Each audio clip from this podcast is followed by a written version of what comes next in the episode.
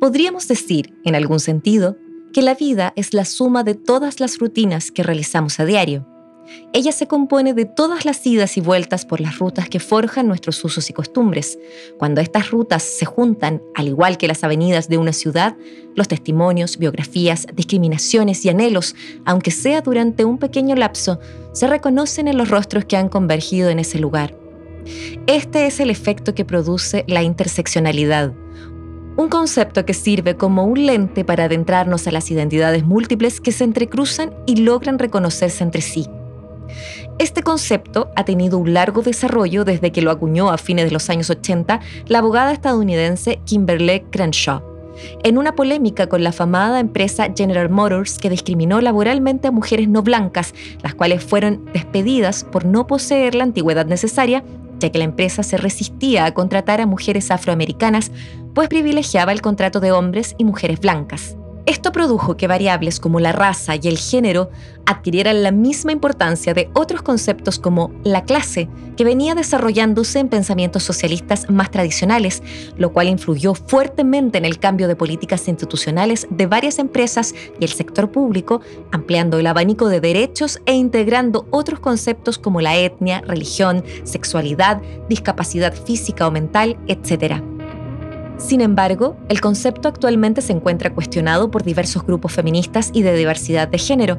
Es justamente esta diversidad expresada a través de las políticas de identidad la que ha dividido a sus otrora adherentes. La fuerza explicativa que gozaba este concepto como herramienta para combatir la injusticia social reside en la simultaneidad de todos los factores de discriminación, es decir, que ninguno se entiende sin el otro, ni pesa más que el otro. ¿Pero es efectivamente así? Para autoras como Barbara Foley, es dificultoso no plantear una jerarquización respecto de las formas de discriminación, porque elude la pregunta de la estructura de clase. Si bien la interseccionalidad permite una integración de diversas formas de opresión, no resuelve de forma acabada la dinámica de la explotación. Desde este punto de vista, opresión y explotación dejan de ser lo mismo. Mientras que la primera puede ser múltiple en cuanto a sus efectos, sus causas son más bien singulares, raza y género, por dar un ejemplo. Estas formas no causan discriminación por sí solas, sino más bien es como la sociedad moderna ha dividido el trabajo, moldeando las relaciones de género y raza.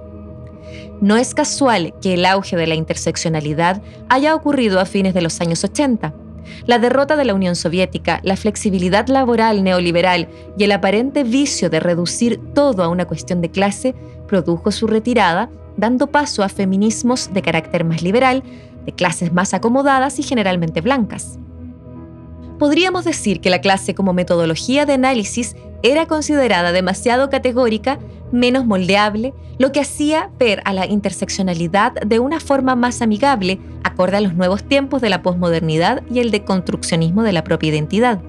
Entonces, vale la pena preguntarse si la interseccionalidad es hoy un método de análisis que permita explicar las dinámicas de la diversidad para combatir la desigualdad e injusticia social, o bien si es una mera aproximación útil, pero imprecisa, a la hora de abordar los temas de discriminación, pues no trata de forma directa los elementos estructurales de las relaciones de clase.